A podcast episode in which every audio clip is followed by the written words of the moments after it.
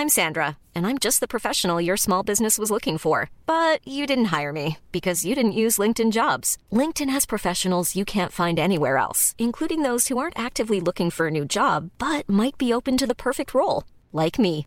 In a given month, over 70% of LinkedIn users don't visit other leading job sites. So if you're not looking on LinkedIn, you'll miss out on great candidates like Sandra. Start hiring professionals like a professional. Post your free job on linkedin.com/people today.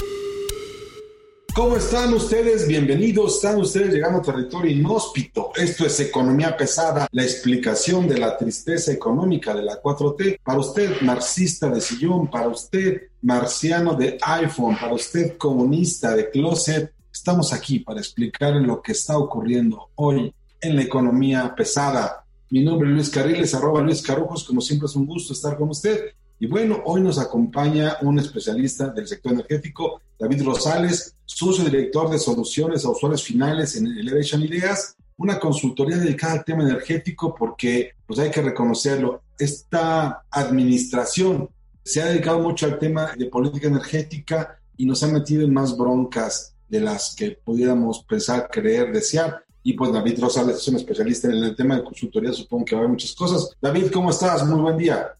¿Qué tal Luis? ¿Cómo estás? Muy buenos días, muchísimas gracias. Un honor estar contigo y con eh, tu auditorio de Economía Pesada. Pues aquí estamos dando lata y bueno, yo empezaría con lo siguiente. Hay que tomar en cuenta una cosa. En esta administración se ha planteado una política pública que sin duda alguna lo que ha causado son limitaciones serias a la inversión, limitaciones serias a las empresas, pero sobre todo limitaciones pues sus propias empresas energéticas, ¿no? a la propia CFE y a la propia Pemex que en lugar de resolverles parece que le están metiendo en más broncas, ¿no? ¿Qué ha hecho la 4T en energía? Un resumen muy rápido sería, bueno, pues paró las rondas, ¿no? De, de Obsen en favor de Pemex, tiene una ley eléctrica detenida por amparos en los jueces que intenta reconfigurar el sector de la peor manera posible por afuera de la ley, está buscando favorecer a la CFE en el despacho eléctrico en un momento donde quiere sacar agua donde no hay agua y quiere producir electricidad donde no hay ni red. Eh, en los ductos de gas natural, bueno, pues hay una preferencia enorme para la CFE. Se busca que Pemex sea el que venda el diésel en todo el país. Y bueno, pues todos estos temas nos metieron en una bronca mayor con el Tratado de Libre Comercio con Estados Unidos, ¿no? El TEMEC, que es el que en este momento nos tiene, digamos, como país sujetos a un arbitraje, bueno, a una situación previa, un arbitraje donde no se ven bien las cosas. Hoy podríamos hablar de que pues, el sector industrial, que depende del sector energético, pues no le está pasando nada bien y el gasto del gobierno pues está concentrado en cosas como la refinería de dos bocas, ¿no? que cada vez está costando más dinero, no a Pemex, ojo, se lo cargan a Pemex, pero no es de Pemex. El tren Maya, que tiene de todos sus tramos, solamente uno es altamente comercial. El AIFA, el Aeropuerto Internacional Felipe Ángeles, que no sirve, y las remesas, ¿no? Estas transferencias que dan dinero desde Estados Unidos a México y que nos han vuelto un hit en el mercado internacional captando dinero. Según yo, es en ese momento la segunda fuente de ingresos del país, las remesas después del petróleo probablemente o de otra industria. Estamos viendo si despierta el turismo, estamos viendo a ver si despierta el energético. El precio del petróleo va, viene de regreso, ya estamos en abajo de 90 dólares. Este, pues ahí van las cosas. Entonces, yo quisiera que, que David nos ayudes con algo. De entrada, ¿qué impacto le ha, ha tenido la política energética en el sector industrial en México? ¿Cómo la estamos pagando en realidad? Nos pintas el panorama, creo, por todos los frentes, en hidrocarburos y en electricidad principalmente. Esta administración tiene una política que encontrar sus motivos puede ser eh, muy engorroso, puede ser que venga derivado de las ganas de tener una buena relación con los sindicatos, que fueron un elemento políticamente importante para que llegara Andrés Manuel a la presidencia puede ser también un enorme convencimiento de que con esta narrativa existe una preferencia que va a perdurar por parte del electorado a favor de Andrés Manuel, un convencimiento no solamente de Bardet y Rocío Nale al presidente, sino también de algunos otros miembros duros de su grupo que junto con la propia mentalidad del presidente lo llevan a estar convencido de que hay que corregir en su visión o cambiar algo para el país en este sector, dirigido fundamentalmente hacia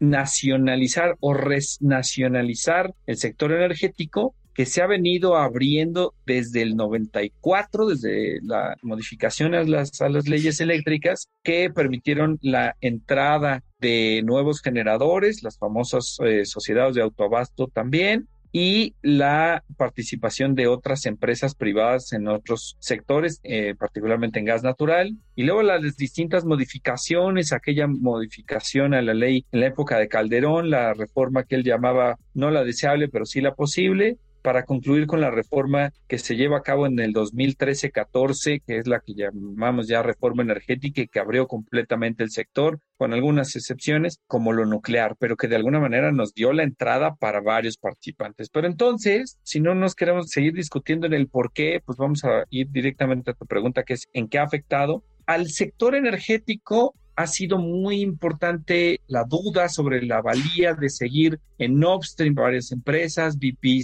ha salido, vendió todos sus activos, eh, se quedan solamente con una participación en Kochi, pero ya es una participación indirecta. En el sector eléctrico, varias empresas, incluso ganadoras de eh, rondas de subastas eléctricas de energía limpia, encuentran hoy que no obtienen sus permisos, que no se pueden interconectar con el SENACE, a pesar de que hay un contrato con el Estado y entonces pues hay una serie de complejidades para poder ir hacia adelante. Total que lo que vemos es un impacto al sector energético, pero a mí me parece muy importante resaltar algo que mencionaste, Luis, que es el impacto al sector industrial.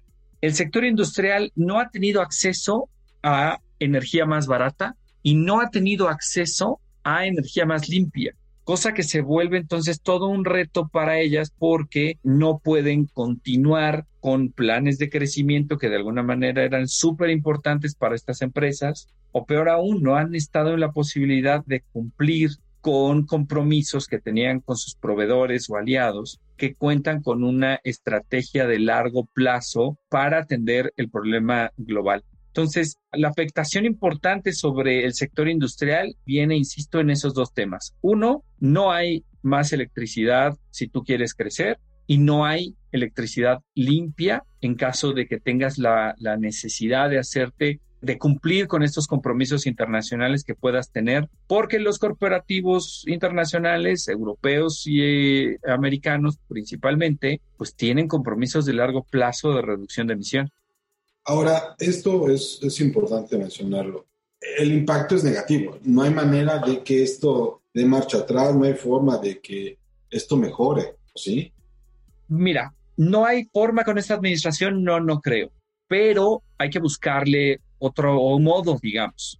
Y no me refiero en ningún momento a irte ni en contra de la ley ni a pelearte con la autoridad, sino que las industrias que necesiten crecer pueden encontrar otras alternativas que están en ley y que no te pongan a pelearte con el SENACE y con CFE, porque ya sabemos que la CRE no va a dar permisos para nuevas eh, centrales y que el SENACE está siendo muy complicado que tú te puedas interconectar. Entonces, las alternativas son fundamentalmente que tú encuentres las medidas que sí entran en la regulación y que caben. Por ejemplo, la generación distribuida, una figura en ley que es muy clara y que te permite generar energía en tu sitio siempre que estés en condiciones eh, adecuadas para generar tu autoabasto o lo que es lo que está establecido en la ley es el abasto aislado. la generación distribuida es una manera muy importante de generar en sitio parte de la electricidad que necesitas y de ahí encontrar energía limpia. Y la otra en el tema de gas natural es interconectarte no a las redes del Cistran Gas, es decir, no ir con el Senagas, sino hacerlo por tus propios eh, medios con alguno de los gasoductos que ya están permitiendo la importación de gas y que pueden llegar ya a prácticamente toda la zona norte y a buena parte del Bajío y de eh, Guadalajara y del centro de México. Es decir, con otras opciones sí se puede cumplir con las restricciones que tiene esta administración e irte haciendo de eh, más electricidad o más gas o de electricidad limpia, que es algo que se vuelve muy importante. También puedes reducir emisiones de otras maneras, teniendo mayor eficiencia energética. Para todo, eventualmente vas a necesitar hacer algún tipo de análisis o estudio sobre cuáles son tus condiciones, pero a eso me refiero. Hay que irle también buscando, porque sí, no parece que vaya a mejorar esta política energética, va a durarnos al menos hasta el final de la administración. Ya ponernos a pensar en la que sigue es otro tema de otro podcast si gustas, pero por lo pronto así vamos a seguir los dos años y cacho que nos quedan. Oye, pero a ver, ¿qué pasa con los cuates que quieren invertir? Hay inversionistas que a pesar de todo dicen, bueno, vamos a ver qué hacemos, vamos a ver cómo le hacemos. ¿Cómo podemos pensar que estos cuates pueden intentar creerlo? Porque, a ver, te juntas con ellos y dicen, no, sí, vamos a ver, podemos hacerlo, mira la demanda, el movimiento, el mercado, el TEMEC, ¿qué alternativa tienen? Me parece bien importante eso, Luis. Hoy por hoy nos salva Estados Unidos como consumidor, pero entonces tú quieres invertir en México normalmente, ¿por qué? Pues para exportar. Hay otros casos, sí, la demanda mexicana es importante, eh, no debemos de soslayarla, pero para mí, la mayor parte de esas personas, de esos héroes de los que dices, yo todos nos quiero invertir, lo están pensando en buena medida por las condiciones de exportación que todavía pueden funcionar siempre que el TEMEC no se nos caiga. Y para esas personas yo lo que les diría es muy importante que tengas mayor eficiencia energética en sitio. Es decir, que sin necesidad de consumir más energía, produzcas más. Medidas de reducción de tu necesidad energética, pero consumiendo o produciendo más. Y eso es a lo que se le llama en los temas de transición energética un incremento de eficiencia. Si vas a necesitar hacer modificaciones a tus instalaciones para poder producir más con menos. Y eso para el SENACE no va a ser un problema, para la CFE no va a ser un problema, no necesitas permiso de la CRE, lo que es en sitio reducir emisiones, aprovechar tal vez con una cogeneración en caso de que tengas vapor, todo depende de cuál es la industria. Y yo lo que diría es, se hace para cada empresa un análisis puntual de cuáles son las necesidades de crecimiento y con ello identificamos cómo puedes, con la misma electricidad, con el mismo gas que estás consumiendo, producir más o bien, insisto, a través de generación distribuida, o bien en caso de que tus necesidades eléctricas puedan ser atendidas con la generación en sitio por debajo del umbral a partir del cual necesitas un permiso de la CRE, es decir, 0.5 megawatts. Si puedes con eso resolverlo, entonces puedes poner en sitio tu generación. O sea, tienes que vivir con un amparo bajo el brazo. No siempre. Con un amparo vas a poder evitar si tu central o lo que ibas a poner de generación es arriba de 0.5 megas. Pero si estás abajo de ello, si tú en tu espacio, en tu terreno por eólica solar o consumiendo gas, puedes estar abajo de 0.5 megas, no necesitas permiso. Y eso también es una alternativa importante. Si requieres un análisis regulatorio, Luis, pero hay forma de hacerlo incluso sin el amparo. Si te vas a ir arriba, puede ser que necesites el amparo porque vas a tener que meter tu permiso, la CRE no te contesta y cuando fenezca el plazo, como dicen los abogados, pues tú ya tienes conforme a la ley afirmativa ficta. Entonces vale la pena que tengas tu amparo en la mano de una vez para protegerte en caso de que eventualmente llegue un, un verificador. Eso es para varios valientes que lo están haciendo y está completamente dentro de la ley. Dejan ponerlo en estas palabras más, más simple. Prepárate como si fueras a violar la ley, porque no la tienes que violar, porque de pronto te pueden caer estos cuates encima pidiéndote algo que no necesitas, evidentemente. Completamente de acuerdo. Te puede caer alguien no solo pidiendo moche, a lo mejor no es el caso. Llegan simplemente porque creen que eso es lo correcto y, que están haciendo su trabajo. Pero entonces es bueno, bueno estar protegido con una muy fuerte análisis regulatorio. No necesitas siempre tener para todo un amparo, pero para varias cosas sí. Y en ese sentido lo tomamos completamente como un reto nosotros mismos en la compañía para ayudar a las empresas industriales que quieren crecer con cualquiera de estos escenarios o incluso una mezcla de todos, porque hay que aprovechar la recuperación post-COVID. Es el tema que por no tener la energía suficiente de parte de la CFE, porque la red, porque los permisos, porque todo esto, te puedes perder este crecimiento que en este momento es vital, ¿no? Te escucho y digo, bueno, entonces, ¿qué hay que hacer? Yo desde que empezó la 4T pasaron dos cosas. Uno, no hay nuevos permisos en la CRE para interconexiones con el SENACE y el SENAGAS, que es el regulador del gas, no te deja interconectarte a la, red del sistema de transporte de gas natural. Entonces, por un lado te copan la parte de conexión eléctrica y por otro lado te copan la parte de conexión de gas. En serio, es como apretarte el cuello y luego amarrarte las manos.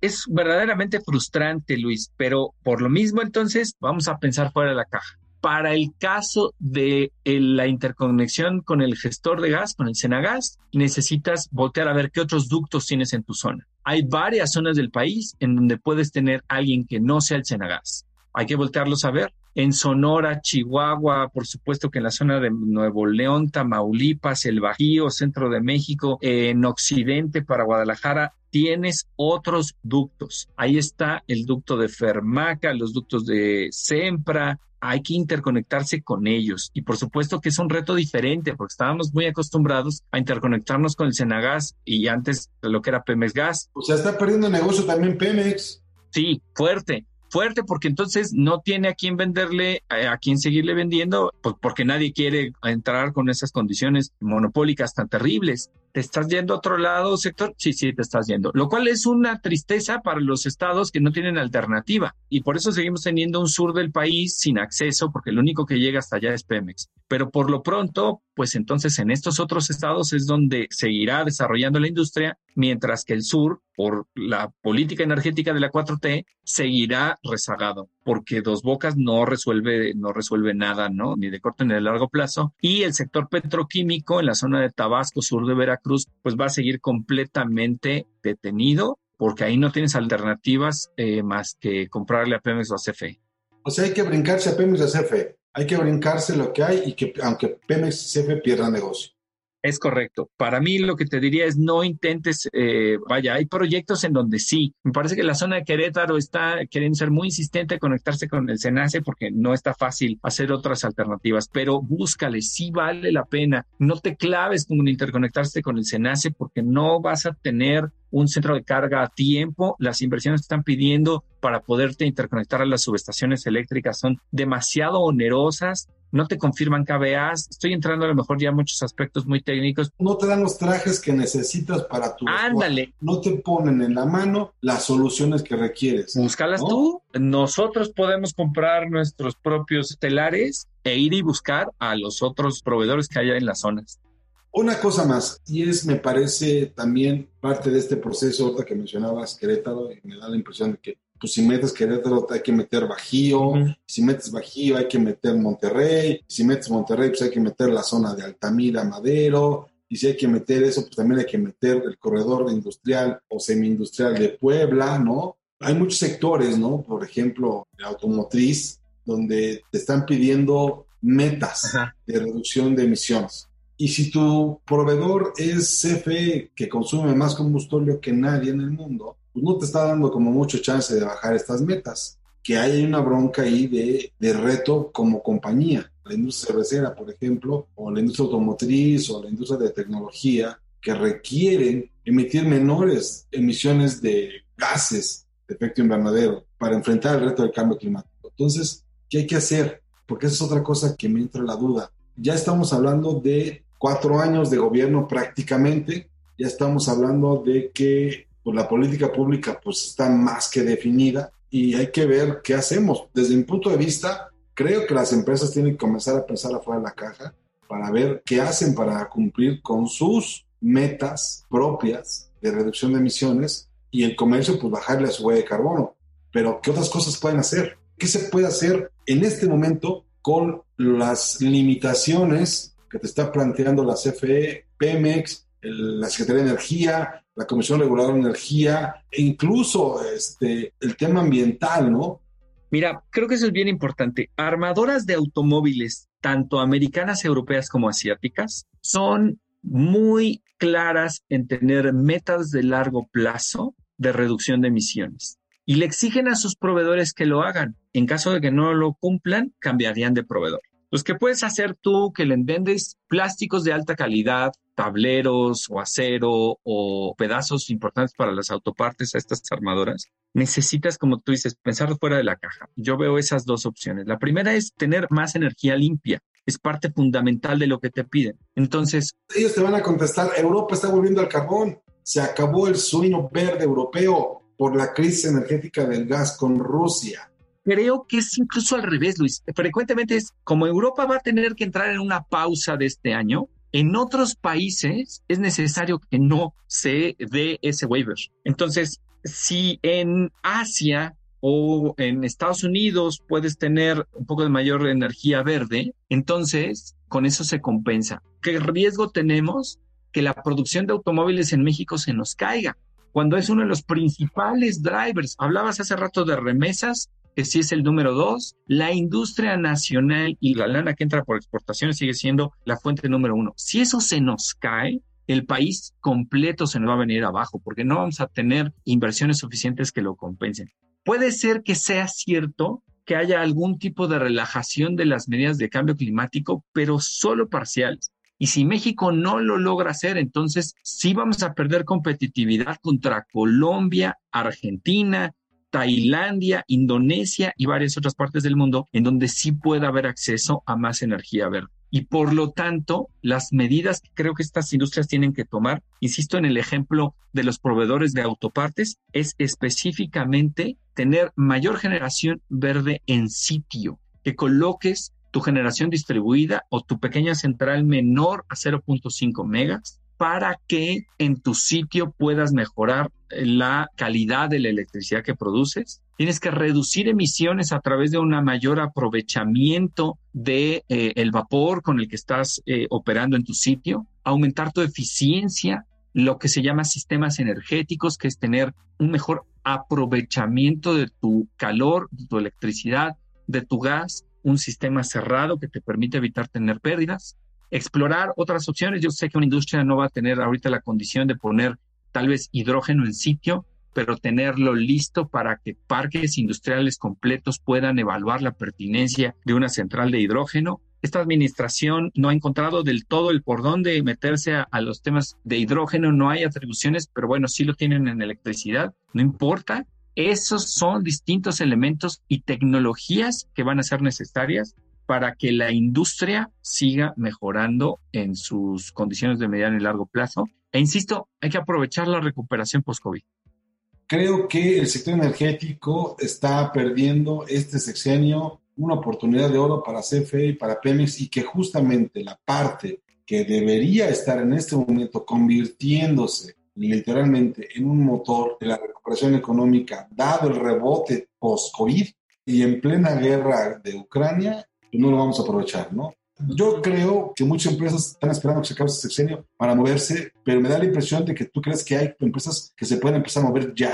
El sector energético está parado, pero tú como industria no puedes quedarte a esperar o que la 4T o que las empresas energéticas lo resuelvan todo, porque ya hay elementos tecnológicos que te permitan resolver parcialmente tus problemas desde hoy sin la necesidad de permisos de la CRE o interconectarte con el SENACE. Es un hecho, tiene razón, que estamos dejando pasar grandes oportunidades. Pero tú como industrial, si ya tienes un contrato o un potencial contrato para producir más con alguien y lo que te está deteniendo es la falta de electricidad, resuelve tu problema en sitio.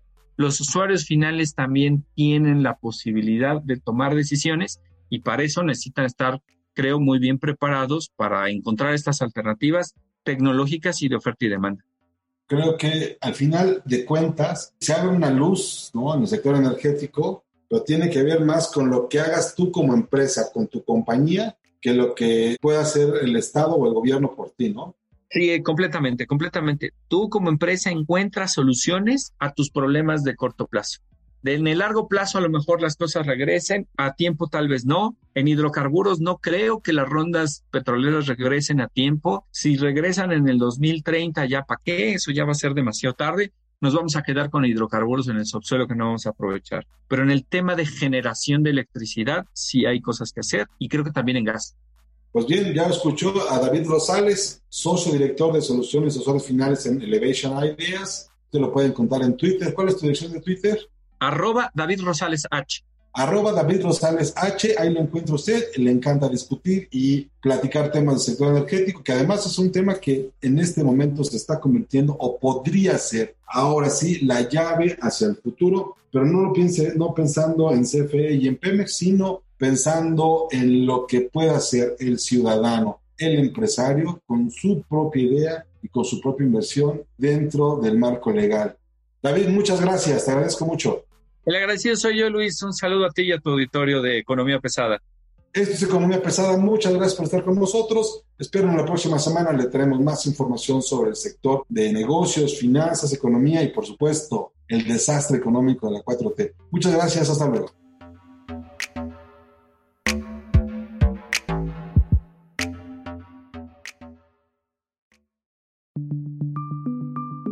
Esta es una producción de la Organización Editorial Mexicana.